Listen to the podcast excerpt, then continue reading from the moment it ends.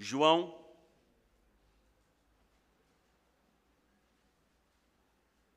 capítulo 2, versículo número 12. Acompanhe comigo enquanto eu leio a palavra de Deus. Filhinhos, escrevo-vos porque pelo seu nome vos são perdoados os pecados.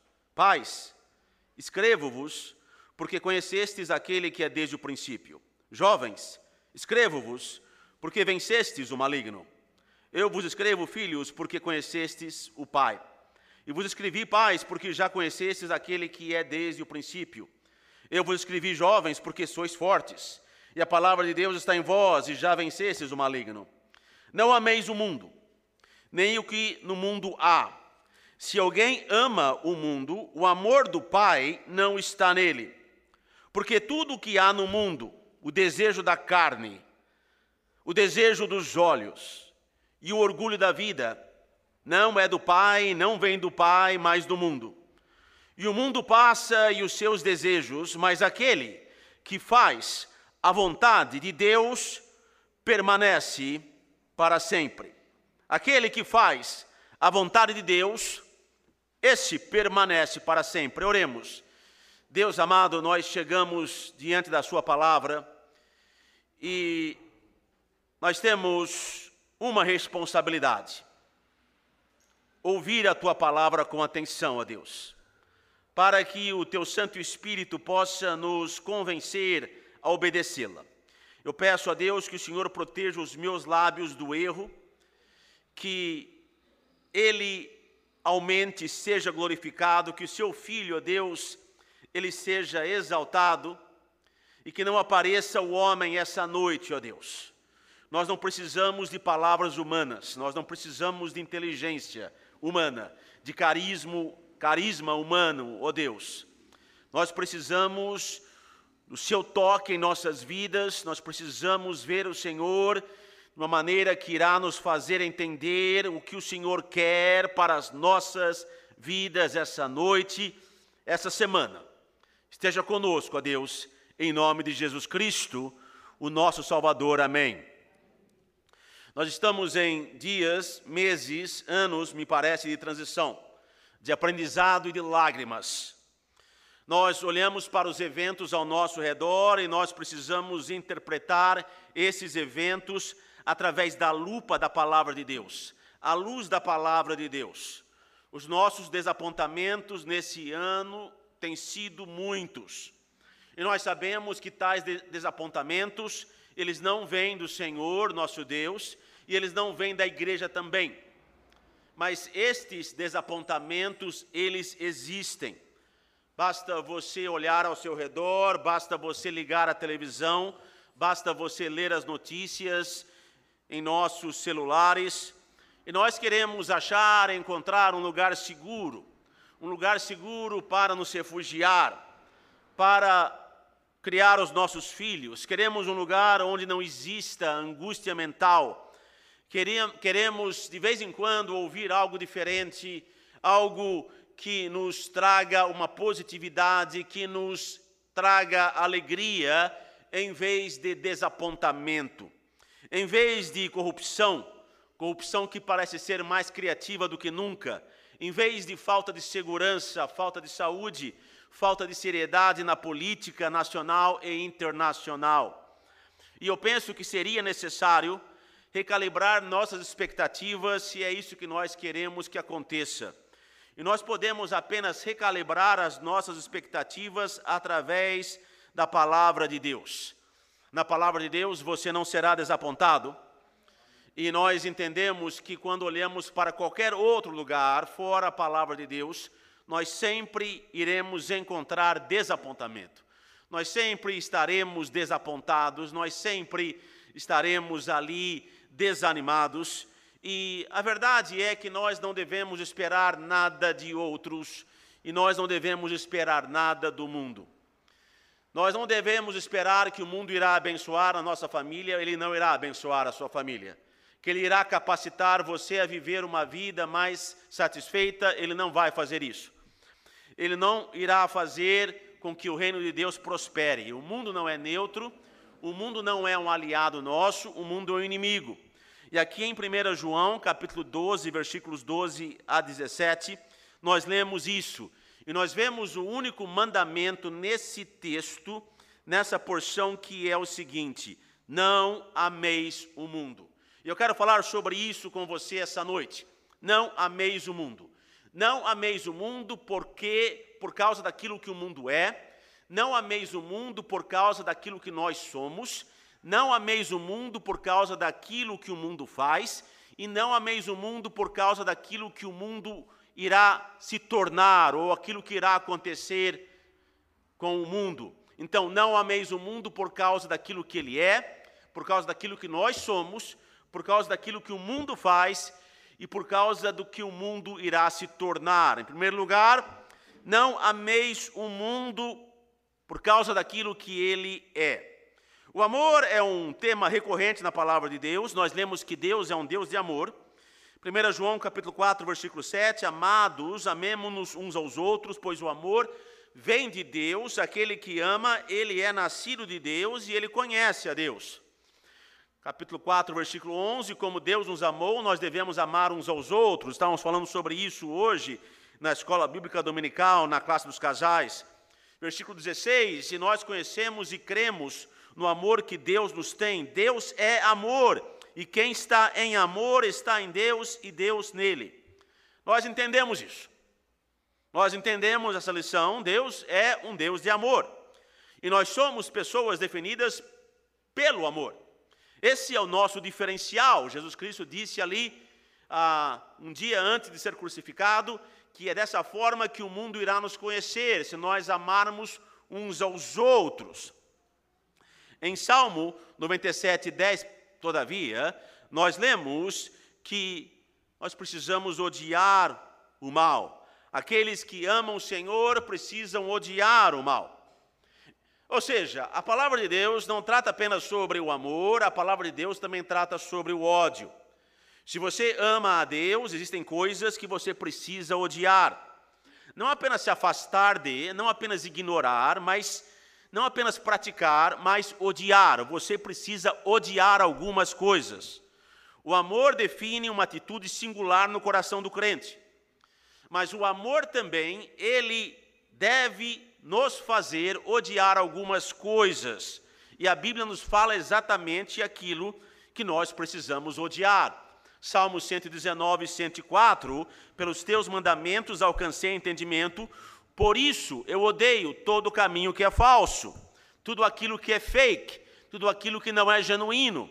Um amor absoluto por Deus demanda, exige de nós um ódio absoluto pelas coisas que Deus não pode amar. Deixe-me repetir. Um amor absoluto por Deus demanda de nós, requer de nós um ódio absoluto, sem negociação, por coisas que Deus não pode amar.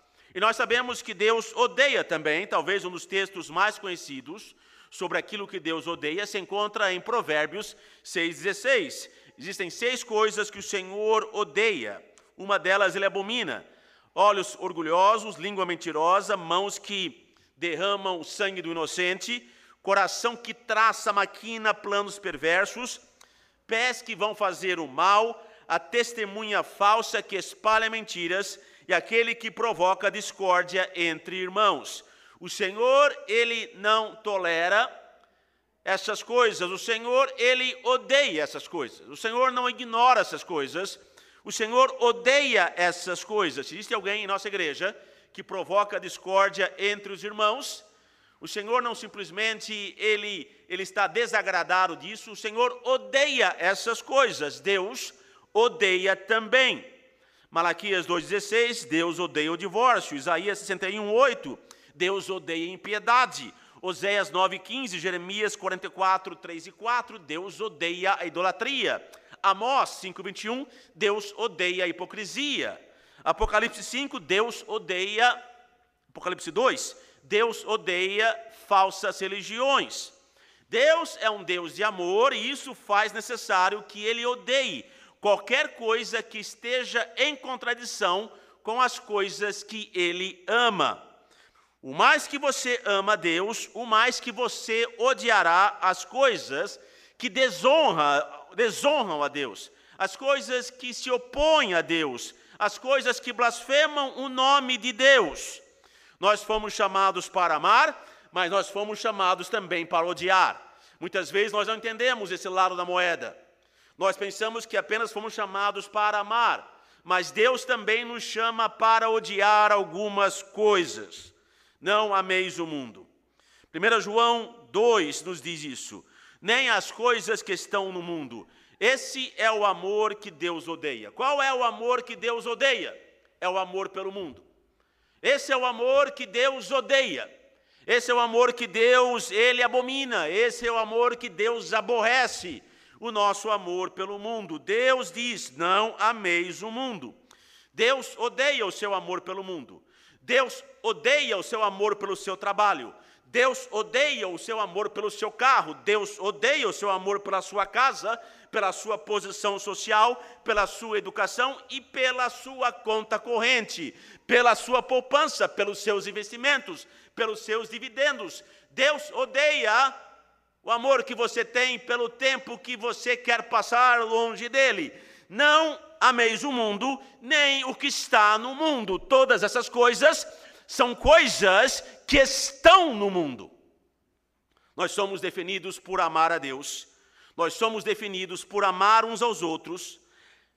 Aquele que ama o seu irmão vive na luz, como diz a palavra de Deus e nós somos também definidos por odiar o mundo. Nós somos definido, definidos pelo nosso amor e pelo nosso ódio. Nós somos definidos por amar algumas coisas e por odiar outras coisas. Nós não podemos amar o mundo. Não ameis o mundo. A nossa afeição não deve, não pode estar no mundo, em nada do mundo. João que diz: nem o que no mundo há. É claro isso. Não é fácil, mas é claro. Talvez você não entenda toda, todo o complexo, toda a, longe, a latitude do que ele está dizendo aqui, mas a Bíblia está dizendo claramente: não ameis o mundo, nem que no mundo há. 1 João 4,4. 4. Filhinhos, vocês são de Deus e os que venceram, porque aquele que está em vocês é maior do que aquele que está no mundo. Aquele que está em vocês, aquele que está em nós, é maior do que aquele que está no mundo.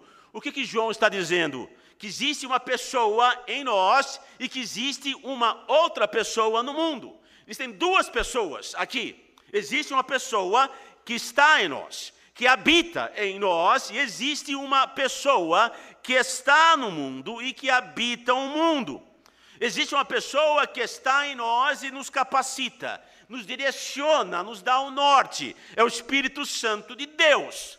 Essa é a pessoa que está em nós. Por isso que nós somos vencedores. E existe uma pessoa que está no mundo que da mesma forma capacita o mundo, direciona o mundo, dá o norte para o mundo. Mas maior é aquele que está em nós do que aquele que está no mundo. Quem é do mundo fala como se fosse do mundo e o mundo escuta. Quem é de Deus, quem conhece a Deus, escuta as coisas de Deus. Nós temos então duas pessoas e nós temos também dois espíritos. Aqui João diz: Nós somos de Deus, aquele que conhece a Deus, ouve-nos. Aquele que não é de Deus, não nos ouve. Nisto conhecemos nós o espírito da verdade e o espírito do erro. Duas pessoas, ou talvez dois espíritos o Espírito da verdade, o Espírito Santo de Deus, e Satanás, que é o espírito do erro.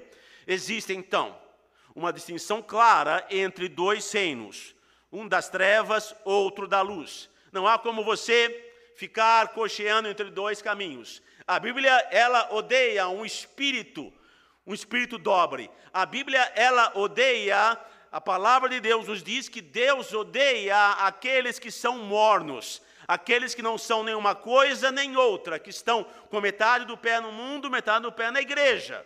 A Bíblia nos diz que nós precisamos claramente amar algumas coisas e odiar outras coisas, porque nós temos uma pessoa em nós, o Espírito da Verdade, e o mundo tem uma pessoa neles que é Satanás, o espírito do erro, o reino da luz, o reino das trevas. Não ameis o mundo. O mundo não tem nada em comum conosco. Não existe denominador comum entre as trevas e a luz. Nada, nada. Não existe nenhum lugar onde eles se tocam. Você se lembra da matemática, quando haviam dois círculos, eles se tocavam e criavam uma área onde havia ali uma área comum entre os dois círculos. Isso não existe entre o reino das trevas e o reino da luz. Eles não se tocam, eles não têm nada em comum. Quem nasceu de Deus venceu o mundo pela fé, pela fé em Cristo, Filho de Deus. Então nós não podemos, como eu disse no início da mensagem, nós não podemos jamais ver o mundo como nosso aliado. Ele não é neutro e ele é nosso inimigo. Nós não podemos ver nada que o mundo nos oferece como sendo algo que irá nos abençoar. Nós vemos o mundo como algo que foi vencido pela fé em Cristo. O mundo não nos escuta, como diz João. O mundo não fará o que é certo. Não adianta nem se o presidente viesse a essa igreja e se convertesse, nem se todo o Congresso Nacional se convertesse, nem se todos os juízes da Suprema Corte se convertessem, nem se todos se convertessem, ainda assim o Brasil ele mudaria de direção. Nem assim o Brasil ia querer as coisas de Deus, por quê? Porque o mundo não quer as coisas de Deus. Nós não somos do mundo. Nós somos libertos do mundo. Nós não queremos voltar à escravidão. Nós não queremos voltar à senzala. Nós não queremos voltar ao monopólio. Nós não queremos voltar às correntes. Nós não queremos voltar ao reino das trevas. Não ameis o mundo, nem que no mundo há. Nós não esperamos nada do mundo. O mundo não nos deve nada. Nós não queremos nada do mundo. Sempre que o mundo é simpático, ou respeita a igreja, ou demonstra amor para com a igreja, isto é uma anomalia. Isso é sempre temporário, não deve ser esperado por nós, porque o mundo sempre irá voltar a agir como o mundo sempre agiu. O mundo irá mostrar que o mundo é mundo, não ameis o mundo nem o que o mundo há. Quais seriam as razões desse mandamento? Em primeiro lugar, porque por causa daquilo que o mundo é. O termo aqui é cosmos. Agora, esse mundo poderia se referir ao mundo físico. Atos 17, 24 nos diz que Deus criou o mundo, mesma palavra, cosmos. Mas não poderia ser esse mundo que nós somos proibidos de amar, porque nós sabemos que o mundo físico, porque nós sabemos que a criação dá glória a Deus.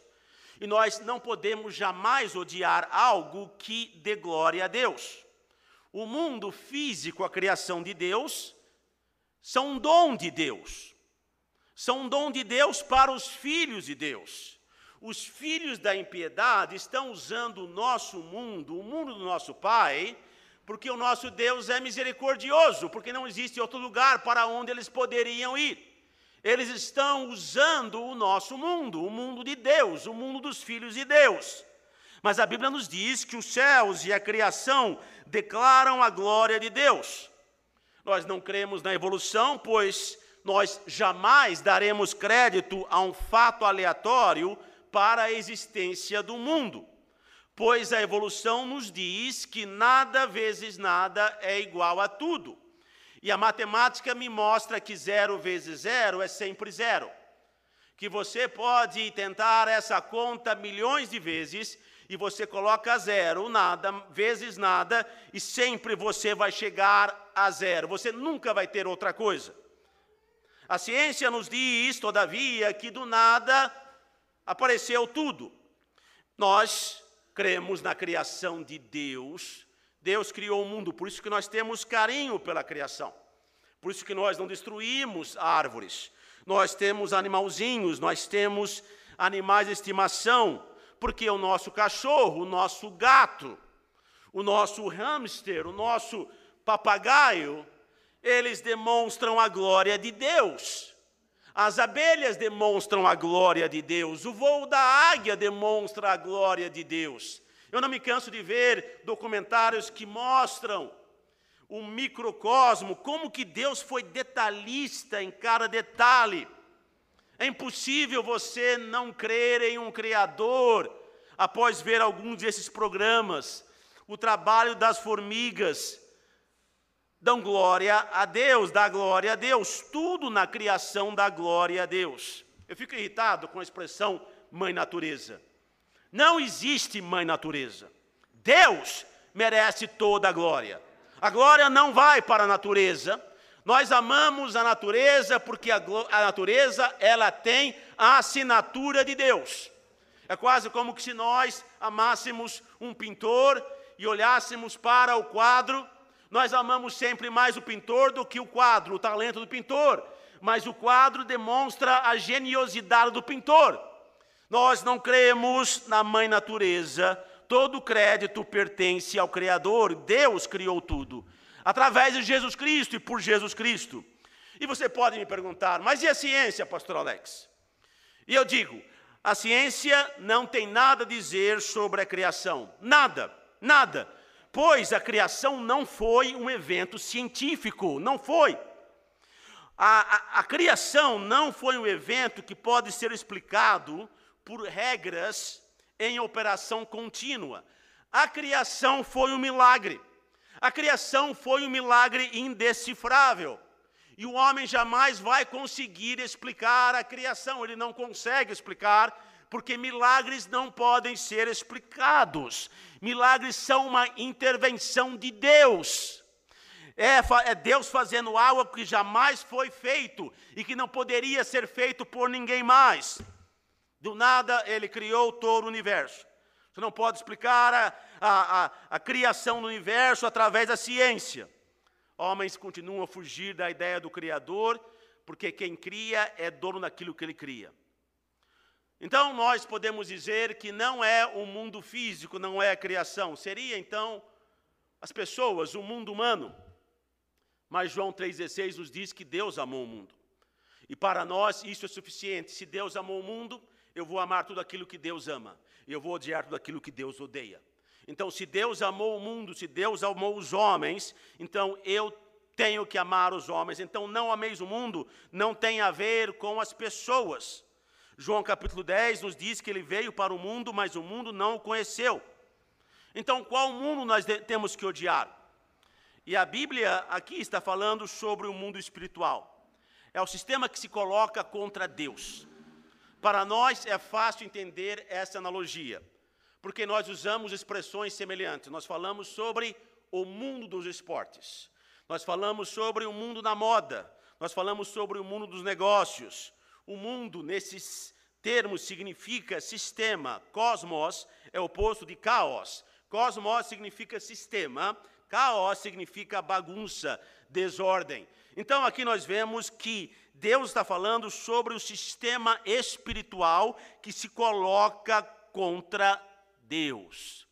João 15, 18, Cristo dizendo: Quando o mundo te odiar, entenda que ele aprendeu a odiar os justos comigo, que ele me odiou primeiro. O mundo ama os seus. E todo, todos aqueles que não são do mundo são um elemento estranho. Jesus Cristo, ele disse: Eu escolhi vocês para tirá-los do mundo. O mundo nos odeia. A coisa mais triste é ver um crente amar o mundo, porque ele vai amar algo que jamais irá amá-lo de volta. O mundo, ele não ama o crente. Mesmo o crente desviado, mesmo o crente longe de Deus, o mundo não ama esse crente. O mundo não pode amar esse crente. O mundo não pode aceitar esse crente não vai aceitar esse crente. Mesmo quando você amar o mundo, o mundo jamais irá amar você de volta. Palavras do Senhor Jesus Cristo. Aqueles a quem eu escolhi serão odiados pelo mundo. É como que Pedro tentando ter ali ter ali a lealdade e o amor daquelas pessoas que estavam se aquecendo ao fogo e aquelas pessoas estão dizendo: você é um deles. Você é um dos discípulos do Nazareno. Eu tenho visto muitos crentes que deixam a igreja e vão tentar se aquecer ali nas fogueiras da iniquidade, nas fogueiras ali do pecado, mas eles jamais se encaixam. Sempre existirá alguém que irá dizer: Você é um deles. Não ameis o mundo. O mundo apenas ama os seus, de acordo com a palavra do Senhor Jesus Cristo. É por isso que um crente no mundo é uma desgraça, é uma miséria, é um vômito, é uma tragédia, é uma vergonha, é patético e é ridículo, pois ele está tentando amar o mundo quando o mundo pouco está se importando com ele, se ele for verdadeiramente de Deus. Agora, se ele apenas foi convencido e jamais entrou na família de Deus, aí sim, aí ele vai ser recebido de braços abertos pelo mundo. Mas aqueles que têm a Deus e que são de Deus e que foram escolhidos, eles jamais serão amados pelo mundo. Em João 17, Jesus Cristo, na sua oração sacerdotal, nos diz no versículo 14: Eles não são do mundo, assim como eu não sou do mundo. Cristo nunca foi do mundo. Ele esteve aqui sem jamais ser do mundo. Nós começamos no mundo, nós nascemos no mundo, nós éramos filhos do mundo, nós fazíamos as coisas do mundo, mas um evento e uma pessoa, Jesus Cristo no Calvário, nos trouxe a fé que nos libertou do mundo. E hoje nós não somos mais do mundo, nós morremos para o mundo. A nossa escravidão foi quebrada. Não ameis o mundo. Não ame o lugar de onde você foi liberto. Não ame as coisas que parecem reluzir, mas são o ouro dos tolos, pois o mundo sempre odiará aqueles que são de Deus. O mundo jamais irá amar um filho de Deus, jamais! Não adianta tentar se aquecer na fogueira da iniquidade. Quando você o reconheceu, quando você foi ao Calvário, você trilhou um caminho que não há mais volta. Não há como, não há como deixar as trevas ir para o reino da luz e voltar às trevas. Não é você que se segura, é Deus quem segura você. 1 João 5,19. João é mais duro ainda, ele diz que todo o mundo, não parte do mundo, não os traficantes, não as prostitutas apenas, não os corruptos apenas, não os políticos apenas, não os pedófilos apenas, não os ladrões apenas, ele diz que todo o mundo, os homens e mulheres respeitáveis, o seu médico, o seu dentista, o seu vereador, o seu patrão, o seu vizinho, os ricos, os pobres, os poderosos, os miseráveis, aqueles que moram em Moema, aqueles que moram na Cracolândia, todo o mundo jaz no maligno. É isso que Deus nos diz na Sua palavra. Quando você olha para fora do reino, quando você olha para fora do reino da luz, para o mundo das trevas, você vê um cemitério onde todos jazem mortos em união infernal com o diabo. Como Cristo diz em Lucas 16:8, filhos do mundo. 1 João 4:1. João nos diz: "Não creiais em todo espírito, Teste os espíritos para saber se são de Deus, pois muitos falsos professores, profetas, mestres estão no mundo. O mundo está entrulhado de mentirosos. Às vezes, eu vejo alguém na minha família que escuta alguma coisa nas notícias ou vê na internet e aceita como verdade, e eu digo: questione tudo. Questione tudo que vem do mundo, não creia em nada. Se assegure primeiro, porque Cristo, ele fez a leitura do mundo e ele disse: "O mundo é um lugar de mentiras. Mentiras nas escolas, mentira nos hospitais, nas empresas, nas igrejas, mentiras, mentiras, mentiras. Satanás é o mentor espiritual desse mundo mentiroso. Quando você colocar o pé para fora, você está entrando em um lugar repleto de mentiras. Paulo nos diz que o príncipe das potestades do ar trabalha nos filhos da desobediência. Ele trabalha, ele opera, não ameis o mundo por aquilo que o mundo é. você precisa baixar as suas expectativas sobre a política, sobre aquilo que a política pode oferecer a você, sobre o que esperar do mundo. Não ameis o mundo. O mundo não escuta a verdade. O mundo apenas dá ouvidos a mentirosos. São do mundo, falam do mundo, a linguagem do mundo. Somos de Deus, vencemos o mundo, vivemos em um reino diferente, ainda assim dentro do mundo, mas jamais no mundo novamente não sujeitos às coisas do mundo. O mundo se coloca de forma violenta contra Deus. O mundo é hostil a Deus, é hostil a Cristo, é hostil à santidade. O crente tem uma identidade, mas o mundo também tem a sua identidade. Cristo disse em João 17:9, eu não oro pelo mundo. Cristo não orou pelo mundo. Se você ora pelo mundo, você está orando uma oração que Cristo não oraria.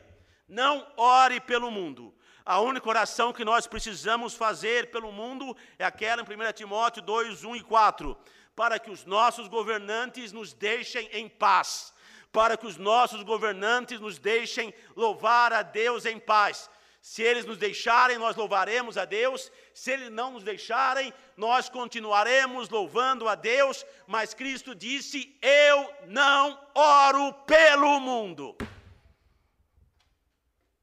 Porque os governos estão sob o poder de Satanás o mundo, as suas ideologias, sua liberdade, seu comportamento, seus pontos de vista, sua diversidade, todos são hostis a Cristo, ao Evangelho, à verdade. O mundo é dominado pela ganância, pelos prazeres, pelos desejos do pecado.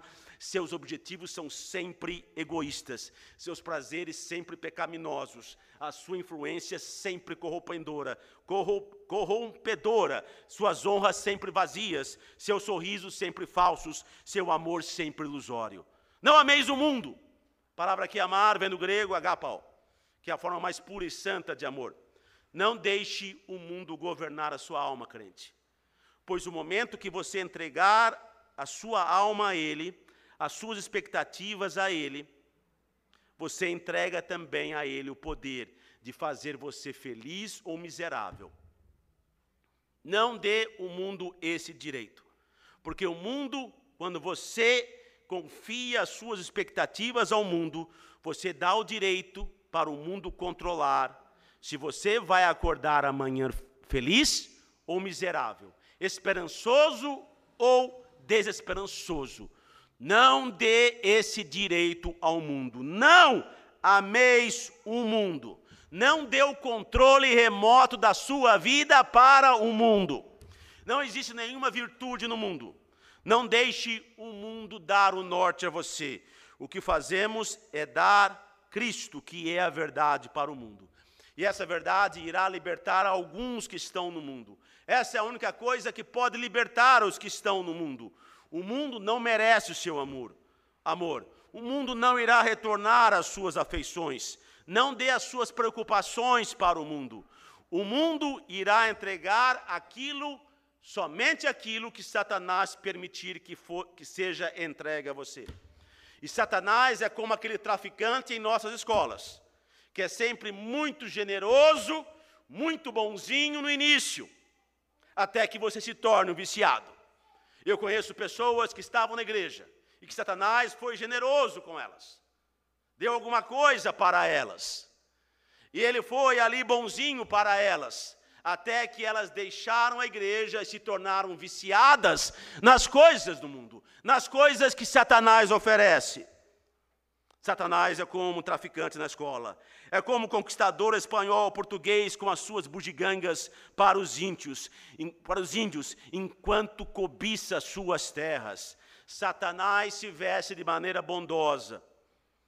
E você verá no mundo, sim, expressões de caridade, solidariedade, tolerância, liberdade, mas ele é um manipulador, foi um mentiroso desde o início, o primeiro encontro com Eva e Adão, nós vemos claramente como ele manipulou fácil os nossos pais. Como ele carregou, levou os nossos pais pela mão ali, e eles comeram da mão de Satanás. Como ele pareceu bonzinho, não ameis o mundo, nem o que no mundo há. Nós não amamos o mundo por causa daquilo que o mundo é. Nós não amamos o mundo também por causa de quem nós somos. Nós já vencemos o mundo, diz a palavra de Deus, e ao vencer o mundo, nós vencemos o maligno. Cristo venceu Satanás na cruz, e Satanás não pode fazer nada contra as nossas almas, mas enquanto estamos aqui, ele pode cancelar a nossa eficiência, nos fazer gordos espirituais, inertes e preguiçosos, preocupados com as coisas do mundo, quando Deus diz: Não ameis o mundo, nem o que no mundo há. Seria muito fácil se ele falasse: Não ameis o mundo. Seria mais fácil para nós. Mas ele disse: Não ameis o mundo e nem as coisas que estão no mundo. Nós somos filhos de Deus. Nós somos aqueles que nascemos na família de Deus. Nós já fomos perdoados, remidos, justificados, nós fomos adotados nessa família. Nós não somos mais filhos de Satanás, nós somos filhos de Deus. E como filhos de Deus, existem três categorias para filhos de Deus, que estão aqui no texto. Nós temos, em primeiro lugar, filhinhos, versículo 12, bebês. Está falando sobre crentes novos. Esses são aqueles que chamam, quem chama o pai de papaizinho?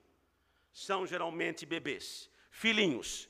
Primeira categoria de crentes, de filhos de Deus, são os bebês na fé. São crentes novos. Eles foram, como diz ali o versículo 12, eles foram regenerados, nascidos de novo, mas eles não sabem muito além disso. Eles não conhecem muito além disso. E esses, esses filhos de Deus, eles são ainda muito vulneráveis. As falsas doutrinas abalam essas pessoas. Eles não são fortes, eles não têm discernimento. É muito fácil para um bebê ser influenciado ou tirar a atenção ou ser chamado a atenção por coisas perigosas. É por isso que quando você tem um bebê em casa, você tem que comprar aqueles aqueles dispositivos que eles obstruem as, os, as tomadas elétricas. Você tem que se proteger ali, a proteger as, os armários da cozinha, fa, das facas. Por quê? Porque bebês, eles são curiosos, eles são influenciados facilmente e eles se desviam facilmente daquilo que é certo. Esses são os filhinhos. Esses são aqueles que ainda têm uma fé muito, muito, muito vulnerável. Existem aqui dentro bebês na fé. Alguns que deveriam já ter crescido, que talvez não sejam mais novos convertidos. Nós temos novos convertidos, mas nós temos ainda alguns que são bebês que não estão crescendo como deveriam crescer. Ele diz: filhinhos, são bebês na fé. Eles são perdoados, foram remidos, mas eles não sabem muito além disso. A doutrina para eles não é muito clara ainda. Eles não têm necessidade de comer algo mais sólido. Eles ah, estão satisfeito com, satisfeitos com as generalidades da fé. Eles não querem um alimento mais sólido, eles não sentem falta da pregação da palavra de Deus sólida. Eles se alegram e são alimentados simplesmente, talvez, com um cântico diante do trono durante a semana. Eles não precisam estar na igreja, não querem talvez estar na igreja. Eles são bebês, eles não querem crescer, não querem estar na EBD. Eles preferem outras atividades, eles são como bebês. O bebê pensa muito mais sobre o concreto do que o abstrato muito mais sobre o visível do que sobre o invisível. Você não vai ter um bebê pensando divagando sobre coisas abstratas. O bebê, ele vê isso e ele, isso é mais importante para ele do que verdades invisíveis. Bebês na fé, filhinhos. É o tipo de crente que para quem é mais importante alimentar o corpo do que a alma. Ele fica mais tocado em ver um mendigo do que ver um político corrupto ou ver alguém dentro da igreja que precisava crescer e não cresce. Ele é superficial, ele é ainda imaturo. Esses bebês, eles pensam que o mundo gira ao seu redor. Eles vêm à igreja e logo eles são ofendidos, e não é muito difícil para um bebê abrir o bocão e berrar quando ele não consegue aquilo que ele quer. Se ele está brincando com alguma coisa e você tira dele, ele não pensa, será que tirou para me dar algo melhor? Será? Ele não raciocina, ele abre o bocão, ele chora. É o que nós vemos em igrejas. Se as coisas não ocorrem como você quer, se alguma coisa se desvia daquilo que você pensa deveria ocorrer na igreja, você já abre o bocão e você já fica chorando, você faz birra. Filhinhos, essa é a primeira categoria. Essas são pessoas que se empolgam com novas iniciativas dentro da igreja, sempre precisam de algo novo, precisam sempre ter algo mais interessante. Nós temos igrejas onde algo sempre novo precisa ocorrer. Porque se for um culto normal, as pessoas elas ficam desinteressadas. São crentes, muitos deles sim, mas são crentes superficiais, são crentes bebê como uma criança que sempre está engatinhando e coloca a mão onde não deveria. Segunda categoria, jovens, versículo 13. Jovens, escrevo-vos, porque vencestes o maligno, eu vos escrevo. Nós vemos aqui os jovens, são crentes mais maduros. Eles sabem que venceram o maligno. Eles têm uma maturidade diferente eles não são esse tipo de crente, ele não é enganado pela falsa doutrina. Ele sabe o que é a doutrina. A Bíblia nos diz aqui, ele é mais forte. Por quê? Porque no versículo 14, explica o porquê. Sois fortes porque a palavra de Deus habita em você. Esses crentes são crentes que estão habituados à palavra de Deus, eles querem estar juntos à palavra de Deus se a palavra de Deus é ensinada, eles não vão perder a oportunidade de serem, a, serem a, ensinados sobre a palavra de Deus.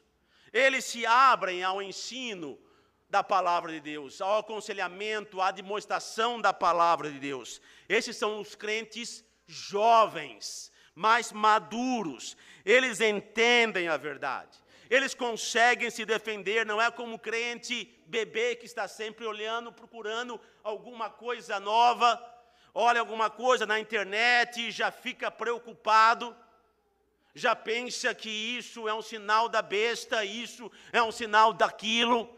Eles não são como bebês, eles estão centrados na palavra, são jovens, são fortes, eles entendem que o diabo é um mentiroso. Esses são jovens eles amam a palavra, eles não são enganados, e aí João fala sobre uma terceira categoria: pais. Crianças são vulneráveis, pois não têm discernimento. Um jovem tem a força, ele entende a força da palavra, mas ser jovem não é o final da sua jornada. Aqui João fala sobre um terceiro, uma terceiro, um terceiro grupo, pais. Pais indicam maturidade espiritual. Olha só o que a Bíblia nos diz: Pais, versículo 13, escrevo-vos, porque conhecestes aquele que é desde o princípio. Qual que é a diferença entre um jovem e um pai? O jovem, ele tem conhecimento da palavra. O pai, ele conhece o Deus da palavra. Essa maturidade significa intimidade com Deus. Não é apenas que você conhece a palavra, você conhece o Deus que entregou a palavra. E você quer mais desse Deus. Escrevo-vos porque conhecestes aquele que, dei, que é desde o princípio.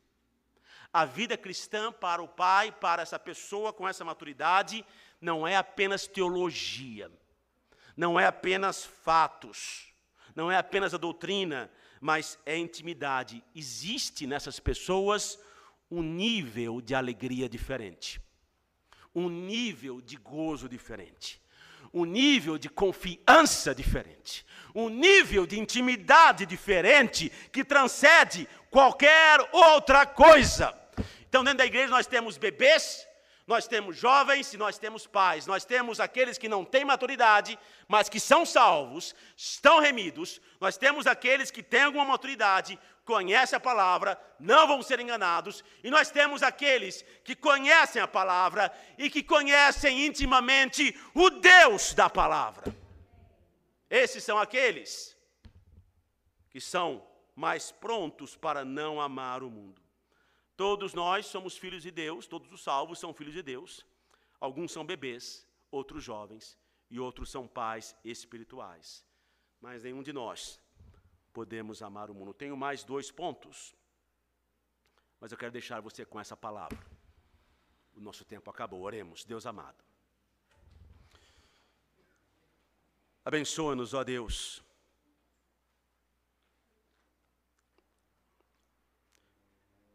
Que nossa igreja possa ter, ó Deus, mais e mais crentes com intimidade contigo.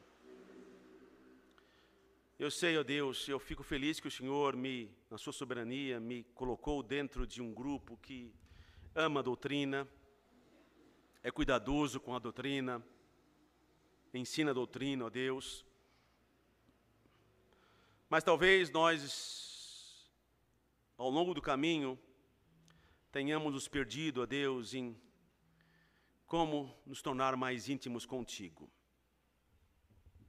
Conhecer realmente quem nos entregou essa palavra maravilhosa.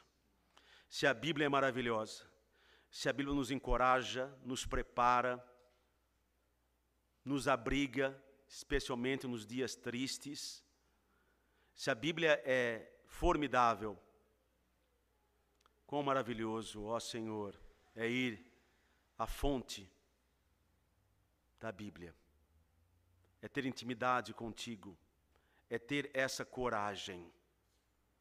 Coragem de ser íntimo com Deus Todo-Poderoso. Meu Pai, eu vou nesse momento fazer um convite. Eu não sei se nós temos alguém aqui que ainda é estranho à graça e que ainda não entrou no reino da luz. Que ainda não é mais do que vencedor por aquele que está em nós. Alguém que ainda, ó Deus, ama o mundo e as coisas do mundo. Eu vou fazer esse convite, ó Deus, e que teu Santo Espírito possa trabalhar para que nós tenhamos alguém que se liberte. Se liberte da escravidão e das correntes e da cegueira e do vazio que o mundo oferece como sendo algo tão bom, mas que nós sabemos melhor.